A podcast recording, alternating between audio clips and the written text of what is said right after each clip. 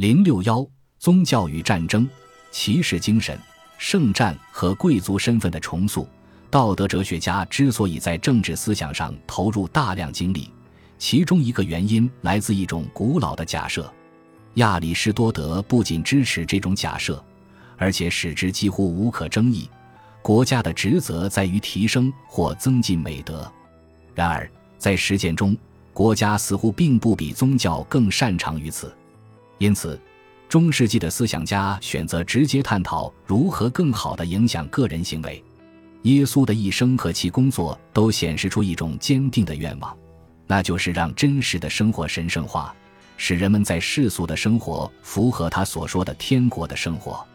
然而，总体而言，耶稣的教诲先有人能够做到，即使是耶稣最忠诚的追随者，也很难爱人如己，温柔谦卑，接受痛苦。忠于婚姻和饥渴慕义，正如耶稣所认识到的，财富越增加，箴言越小，越难做好人；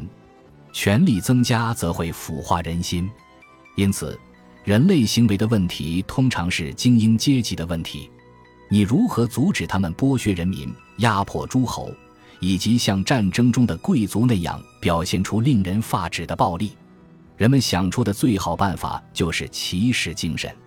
这种宗教模式提出了这样一种观点，即遵守规则可以使世俗生活神圣化，就像修士和修女的生活一样。最早的骑士规则或守则出现在十二世纪，规章制定者有三人：圣伯纳德，严苛的修道院院长，排斥富有而懒惰的神职人员；教宗尤金二世，一直致力于让平信徒为教会贡献力量。以及佩戎的雨果，一位虔诚的贵族，他们认识到，战士在交战的白热化阶段，在恐惧的刺激下，以及在胜利的欣喜中，倾向于出现野蛮行为。骑士需要文明，纪律可以拯救他们。最初的规则反映了宗教发愿誓守的贞洁、神贫和听命，但世俗的美德日益突出。那些让骑士战胜恐惧的英勇，可以用于抵挡诱惑。而实际的美德可以用来抵抗不可饶恕之罪，用慷慨抵挡贪婪，用平静抵挡愤怒，用忠诚抵挡谎言和情欲。骑士精神成为那个时代普遍的贵族风范。在中世纪晚期的通俗小说中，前骑士时代的王室英雄，包括亚历山大、亚瑟王、伯里克利和特洛伊的布鲁图，都被转化为骑士价值观的典范。就连圣经里的人物都被人们找出来，大卫王和犹大马加比也变成骑士的楷模。马加比的形象往往出现在插画和壁画中的长枪比武场面，比武仪式和荣誉成为每个宫廷的政治表演焦点。骑士精神是非常强大的力量，也许它不能按其初衷使人变得善良，然而它可以让人赢得战争，塑造政治关系。它是欧洲独特的海上扩张文化的主要组成部分，使基督教世界成为一个更具活力的社会，比伊斯兰世界和中国等装备更精良的东方强邻在探索和开拓方面走得更远。它鼓舞了克里斯托弗·哥伦布和航海家恩里克等冒险家去探寻他们自己浪漫骑士精神的结局。在塑造行为方面，时代精神比意识形态更有力量。因为他为个人提供了行为调整和评价的标准，在中世纪的欧洲，骑士精神承担了这份职责。自那以后，他一直在刺激着西方的行动和自我认知。在19世纪，他可以把维多利亚时代的绅士塞进嘎吱作响的复制盔甲中。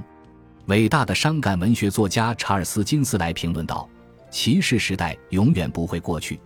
只要地球上还留有一个未被纠正的错误，直至二十世纪，骑士的名号依然可以弥补不列颠战役中那些空中骑士平凡的社会出身。他仍然塑造了好莱坞黄金时代的英雄形象。如今，他已消失殆尽。从某种意义上说，骑士精神是对战争的一种道歉。他为那些在天堂之门前满手鲜血的战士提供了一条救赎之路。但是，骑士精神不能作为战争正当性的理由，这样的理由需要思想家单独关注。战争作为一种宗教义务，在古代犹太人的神圣历史中是受到尊重的。犹太人的神将其敌人的尸体高高堆砌，斩掉的首级向四面八方滚落。如我们所见，公元前三世纪的印度皇帝阿育王甚至以为了佛法为由来合理化战争。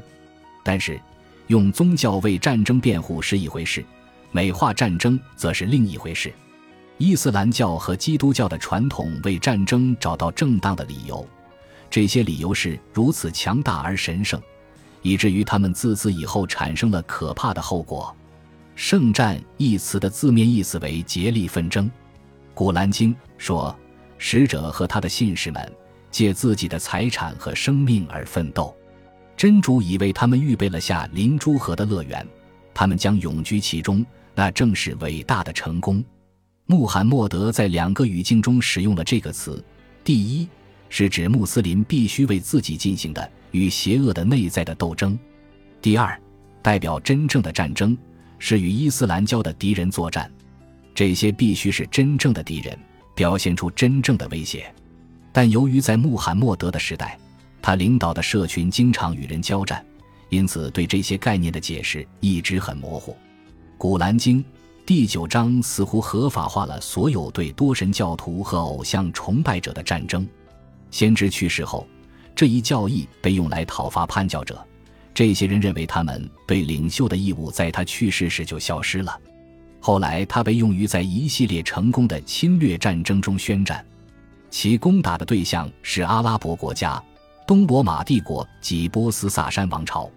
一些穆斯林也会滥用圣战之说。来证明彼此之间的战争是正当的。直至今天，这个词还被用于美化卑鄙的纷争，比如阿富汗部落强权之间的争端，以及恐怖分子在自封的伊斯兰教领导人挑出的敌对地区对无辜人民的欺压。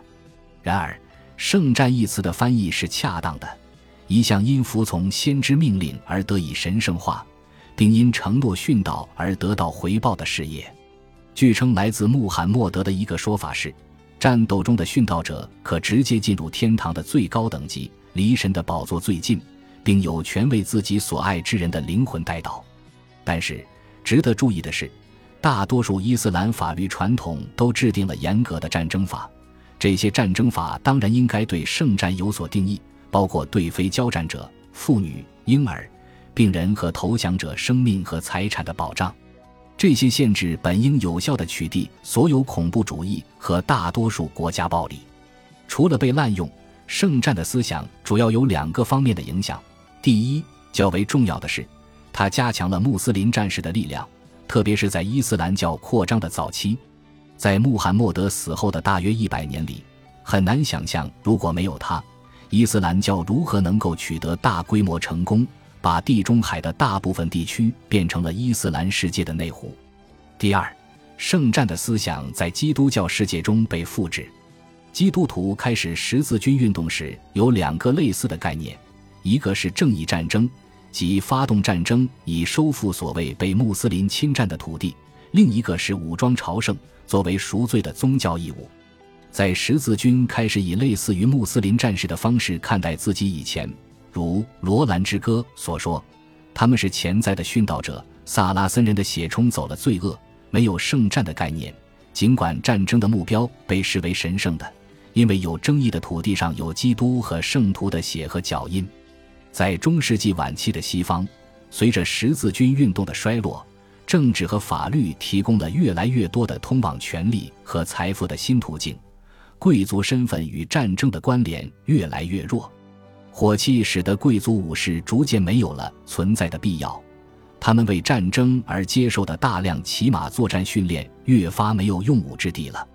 在古老的财富或血统决定了等级的地方，除非有非凡的勇武、美德或才能，否则不可能跻身精英阶层。充满机遇的社会永远不可能自由发展出来。在这方面以及其他许多方面。中世纪的中国都遥遥领先于西方。中国朝廷里的精英是接受了长年累月的艰苦人文主义教育，经过层层考核而选拔出来的。一个宗族可以团结起来，资助家族中有才华的穷人孩子学习。在缺乏这种制度的西方，直到十四世纪和十五世纪，有了纸张和印刷术之后，政府才进行了改革。王公的命令可以经济迅捷地传至国土每个角落，随之而来的官僚化，在传统的宗教、战争、商业和探险等道路之外，增加了另一种社会发展途径。西方国家的权贵阶层新人辈出，在某些地方几乎全都是新贵。为了适应他们的自我认知，西方道德主义者着手重新定义贵族。一枚威尼斯大使的臂章上如此绣道：“唯有美德才是真正的高贵。”一三零六年，一位巴黎学者宣称：“有知识的人最有能力超越他人。”几年后，一位德意志神秘主义者取消了求职者必须有高贵血统的要求，因为血统的高贵不如灵魂的高贵。据一位15世纪的西班牙人文主义者所说，文字比武器更能使一个人彻底变得高贵。